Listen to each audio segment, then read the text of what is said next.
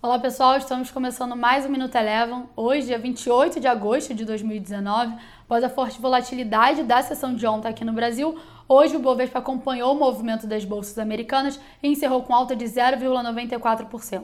Destaque positivo ficou por conta das ações JBS, que acumularam ganhos de 3%, após a companhia divulgar a compra da empresa líder em produção de carne suína no Reino Unido.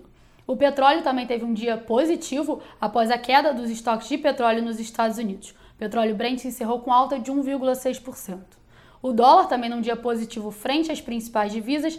Aqui no Brasil passou o dia praticamente estável e encerrou com leve alta de 0,01%, cotado a 4,15 o tom de cautela aqui no Brasil em relação ao dólar prevaleceu após a intervenção na sessão de ontem do Banco Central. Essa intervenção no dólar spot não acontecia há mais de 10 anos. Essa intervenção também levantou dúvidas quanto à estratégia do Banco Central, incluindo a política monetária. E com isso, os juros futuros encerraram aí com uma alta superior a 1%.